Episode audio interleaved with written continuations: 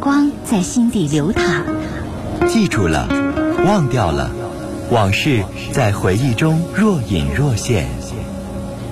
褪去伪装，婚姻、家庭、情感，一一诉说。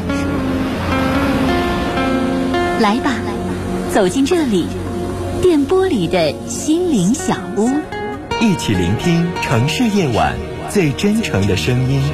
陈峰与你相约，为你情感解惑，给你情感答案。陈峰主播，心事了无痕。心心事了无痕。心事了无痕。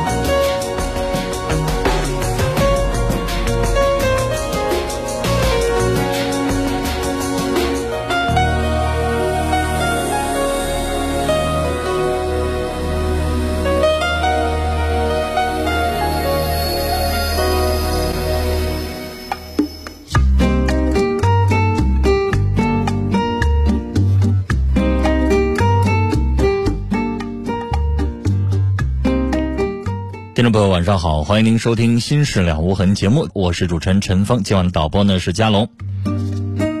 以下时间，欢迎您通过电话和短信的方式来参与到我们节目的直播当中。另外，听众朋友啊，提醒您，我们节目的网络上的联系方式，喜欢上网的朋友啊，可以首先找到我们节目的论坛，您可以搜索的方式啊，呃，搜索引擎当中直接搜索“陈峰听友俱乐部论坛”。在论坛上，我们提供了四十个 QQ 群啊，还有六个飞信群，我们的听友可以在论坛上互动讨论。另外，陈峰每天都会登录的微博。您可以直接搜索陈峰微博，早晨的晨，风雨的风，或者是新浪微博当中直接搜索 DJ 陈峰，A B C D 的 D，J K 的 J，早晨的晨，风雨的风。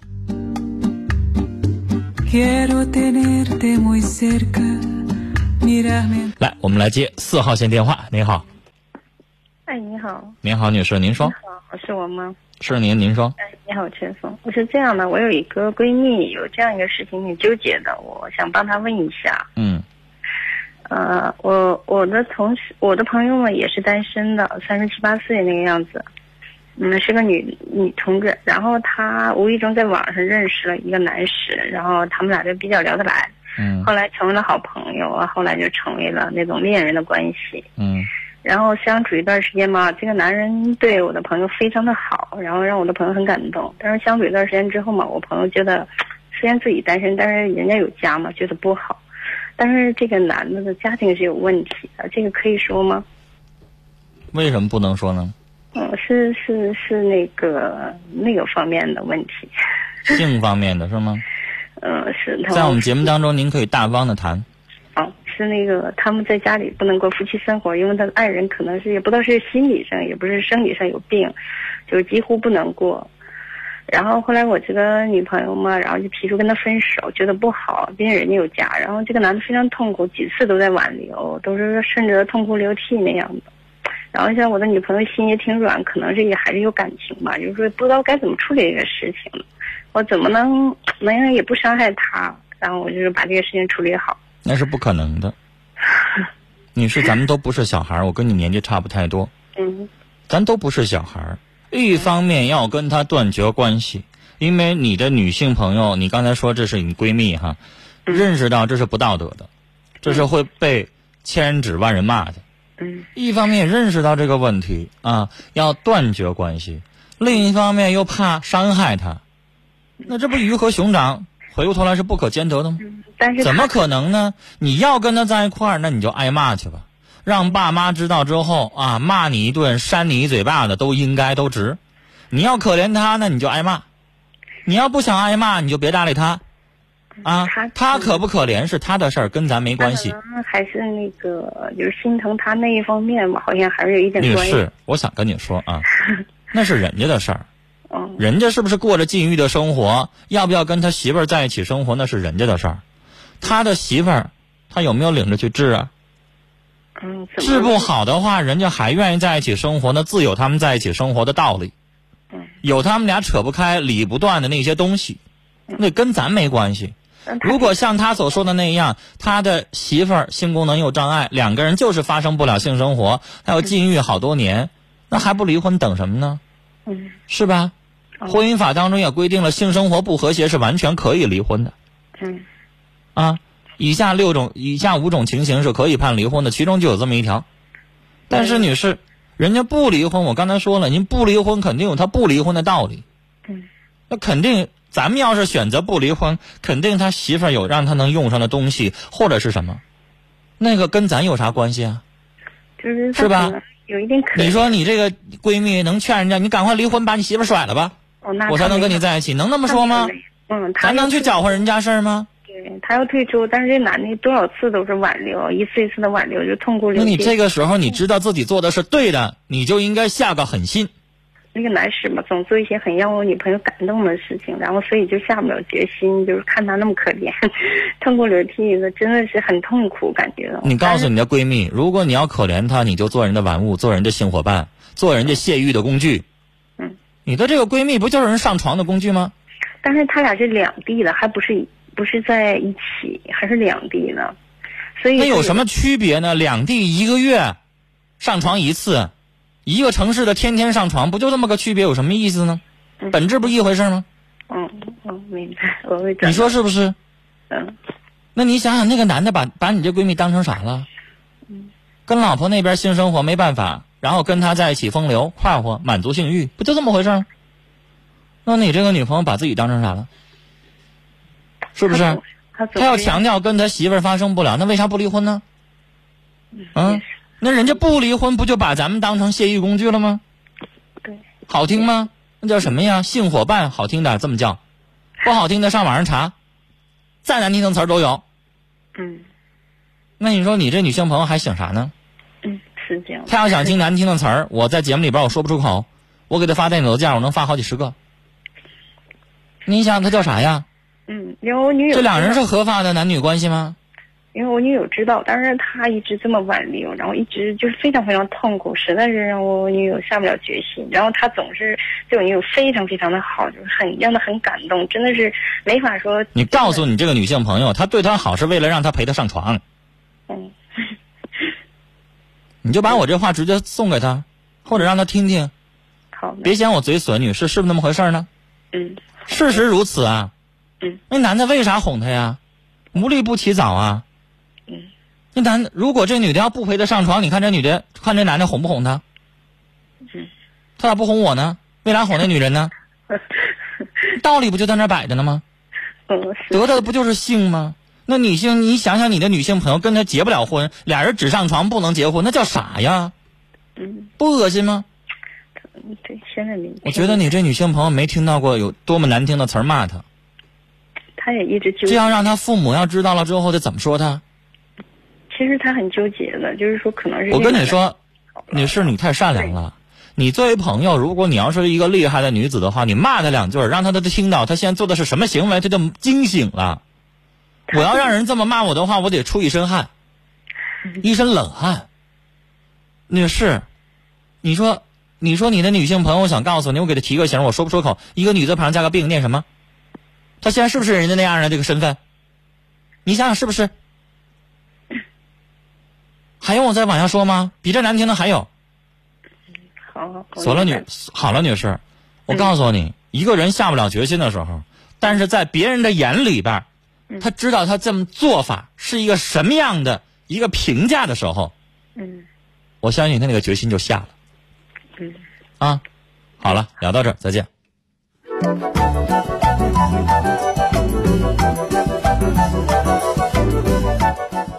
来，接下来啊。这位听众不让念尾号，说：“我总想让女孩打我、骂我、踢我、踹我，我是不是有病啊？”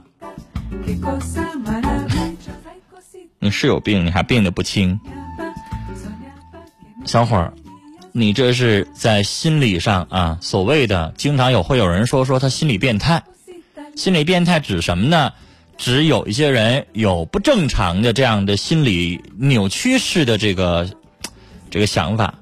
比如说，像你似的这种情况，就是属于受虐，典型的愿意让别人虐待你，打你、骂你、踹你、踢你。有的愿意受虐的，还希望对方拿皮鞭子抽他，把他绑起来，然后管他叫奴隶，没事扇他两下子，没事折磨他，拿那个什么火烧啊，拿蜡滴他呀，这都有。然后另外一种相对的就是施虐者，他就专门愿意欺负别人，啊，这样的说难听点就叫心理变态了。说的委婉一点呢，他是属于一个施虐和受虐的一个心理。那你要问我这算病吗？当然算，它是不健康的，跟一般人是不一样的。嗯，如果你要觉得你这样的想法让你觉得很痛苦，你可以求助于专业的心理咨询师去帮你矫治。但你要觉得我就是这样的心态，我就找一个愿意欺负我的，我们俩关起门来，他欺负我，别人谁也管不着，我就这么过日子，行不行？当然行，那是您自己的权利。你自己的身体非得愿意让人抽，让人愿意愿意让人家踢，让人踹，那是你自己的自由，啊，我们也不用管。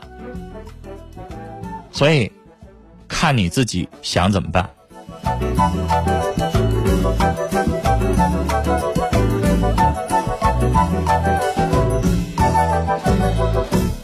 三二五八的听众说，刚才那个女士讲她闺蜜的那个事儿，我认为。那女的就是有刀不出偏出剑，那做小三儿不很开心吗？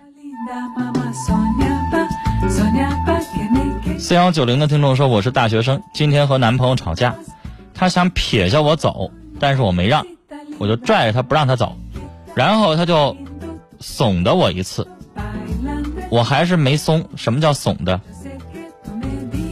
他说我还是没松开，他就使劲的打了我拽着他的那个手。”这样过分吗？那你说人家跟你生着气吵了架了，人家让走你就走呗，让他一个人冷静点。吵完了架你非得拽着人家，那人可不得想要摆脱你拽他的这个手，然后人家使点劲儿什么的呗。女孩吵完了架，她愿意走就走呗，她一个人冷静去把那个气消了不就好了吗？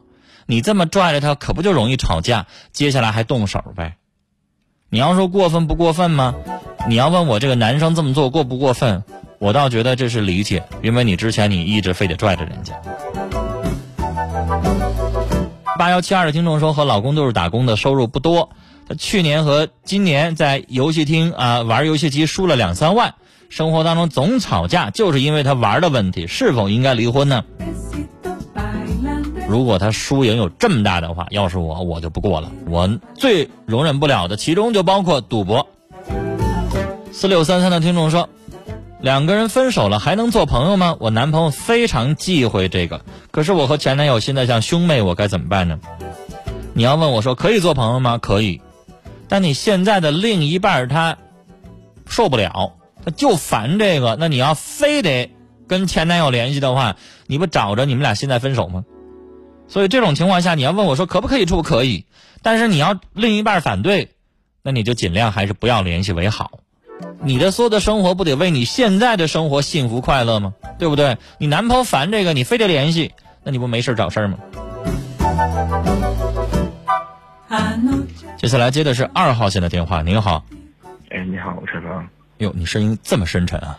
哎妈，闹死心了。啊，你说，嗯，跟你说个事儿，那个今就是到今天为止，我跟我对象处了两个月零三天了，嗯，然后在这两个月零三天里吧，就是我俩刚处的时候是经过别人介绍的，然后他就没事就总说说啊我配不上你，然后但是我希望就是在这就是，呃，你打工挣钱这一段时间里，咱俩能好好的。我说行，然后这一段时间里，就。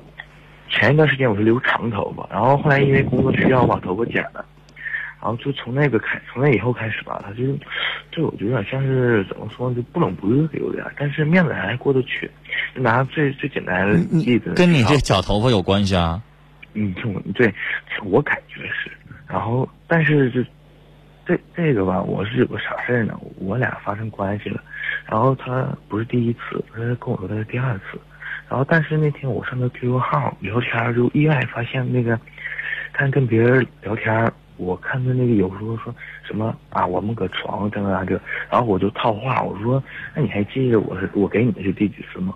然后他说第二次啊，当时我我就有点发火了，然后但是我也没跟我对象喊，我对象倒不愿意了，说啊，我不想说，你就别问了。那你说我能不问吗？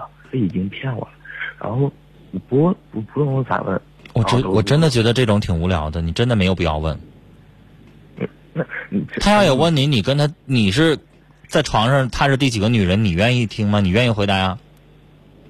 嗯，说也是。有什么必要回答这个呢？你只要知道他不是处女就拉倒了呗，你还非得追求是第几个呢？他随便说一个你也信？这种东西多尴尬的东西，非得问这玩意儿干什么呢？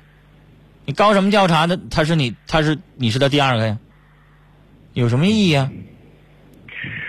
然后还还有就是，我我我说那作为一个男友，我总应我总应该知道他以前就是处过几个男朋友之类的吧。然后他你这又又无聊了。他以前处过二十个，告诉你处俩。嗯。能考证出来吗？你说那俩人在一起，你总得告诉我点真话吧？你也不能骗我呀。那小伙，你要是处过一打十二个，你能告诉他我处过十二个吗？不可能吧？一般情况下，你告诉他处过俩，你是第三个，说不定得这么说呀。这哄他高兴。那小伙举个例子，到我这年纪了，三十五六了，我之前我处过连二十个可能都打不住，那太正常了。我一年别人给我介绍好几个，我这一年我我我见过十个都有可能吧。嗯。那我能实话告诉他，我处过四十二个，他不得疯啊？陈峰，那我那是不是我也只能说我处过俩，认真的？你要那些其他的有没有也有，但不认真的不算。对，你不都得这么回答吗？那你问那么多干什么？你可能你可以问他，你说，嗯，在我之前，这个你你你的哪个男朋友印象最深或者什么？你聊聊这也可以。但是我觉得有一些东西没有必要弄那么认真。你能够把握的是什么？你了解他的过去，是知道这个女孩品质有没有问题，是吧？对呀。如果他过去滥性滥交，那你对他品质有问题。但是你就知道一下过去，但不一定非得那么具体。陈东，我跟你说哈，他那个，他你说他跟他对象才处了一星期就跟他发生关系了。你这女性朋友对性可能看得太轻了。然后你听我说，然后跟我在一起，然后还就不不管说在什么时候都摸摸搜搜，你知不知道？不是我主动，是他主动，不管在什么场合这样。嗯，我刚才已经说了。这个女孩儿，我刚才说那话挺婉转的。我说对性比较开放，看得比较开，啊，我这是婉转的说法。咱说说说研究。我要不婉转的说法呢？这女孩有点放荡。对呀。是吧？我有过你那样的经历，把我吓跑了。我可能。比如说，第一次见面，男的还没怎么着呢，这女的。上来像你说的摸摸搜搜的了，开始看电影的时候，他手开始不老实了，是是是是是是，把我吓跑了。我上大学的时候有过这样经历，那能行吗？那男人会有那种感觉啊？你这这这绝对不是不可靠，不是清楚，不肯定不是清纯的女孩啊，就是。对呀，你这样老夫老妻的行啊？你你你在一起没几天，然后他开始对你这样的话，那能是正经女孩吗？然后今天今天又想，今天，呃，我上我上网，哎，又碰着了，又碰着那个以他他他以前以前说他说是朋友，说也真的，你在吗？然后嗯嗯，然后他说那个你干什么呢？我说待着呢。他说啊，我想你了。然后我说，然后我旁边就说，他说，然后哎呀，你看我们现在就不能做朋友了吗？我现在我我又问他，我说这又是谁？他说朋友，有点生气，说他又骗我。小伙儿，我要是你的话，我早就吓跑了，我就不处了。你就算是跟他做好朋友，咱也得找俩正经女孩，也不能找放荡的。就从你刚才说的那一点当中，他对你老摸摸搜搜的，你就能听得，你就能够感觉出来了，这不是什么正经女孩。要我我就赶快离他远点了，明白吗？这不是说这女的比你大多少岁，啊，她非常的成熟。那你看，你才二十一，他比你小多大呀？十九？这这这十八？十八？那你寻思呢？都已经放荡了，你敢保证他二十八以后他的啥样啊？啊？他现在十八，小伙儿，你已经能够感受出来了，他绝对不是，你绝对不是他的第二个。那第几个就不知道了。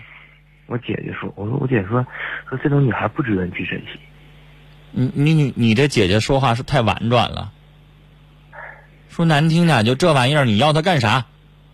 她她就你想想，十八好几个了，哪个十八岁的小女孩如果是处女的，谁也一次也没有过跟男朋友在一起处，主动的去跟男朋友身上摸摸搜搜的，有那样的吗？啊？然后他跟我，他这个行为有点像没见过男人似的，就有点。就就好像说是十年没见过男人了，好不容易见着一个，那感觉了，那叫啥呀？他这么跟我说，然后说说我说我说你那个第一次给第一次是在几岁？说他是十六。我说你俩住多长时间？一星期。那是喝多了以后才跟我说的。小伙行了，这个女孩子不正经，不是好东西啊。他对你那一出一出也能够看得出来，他对性上面的欲望太强。甚至是饥渴的那种，啥玩意儿啊？十八岁女孩就这样了？但是我感觉你说她跟我在一起也挺好的呀，那什么事儿也也是，那有有时候我想，有时候也你是不是觉得你占挺大便宜啊？他咋都没找一个挺有性经验的，然后跟你在一起发生关系挺好的。那我要是这么想，我就不会给你打这电话了。那小伙你何苦呢？你跟这样的女孩子在一起，你不觉得恶心啊？有点放不下。她是公共财产，你不觉得吗？嗯。它不属于你一个，它可能属于好几个男人。这是不是本分的女孩你也就是跟他玩玩，你也不可能是把她娶进家门何苦呢？你跟他在一起谈恋爱，你不花钱啊？嗯。行了，小伙儿，再聊下去有点恶心啊！这样的人，我是。建议不要对他有什么任何的兴趣啊，他愿意霍霍哪个小小子去，他跟咱没关系。但是这有点恶心，我跟你聊起来，我都想象着一个十八岁的女孩都这样了，那还谈什么呀？别在他身上浪费时间和金钱啊！再见。幺七七三的听众发呃发短信说发对了吗？我收到了，就是您发对了。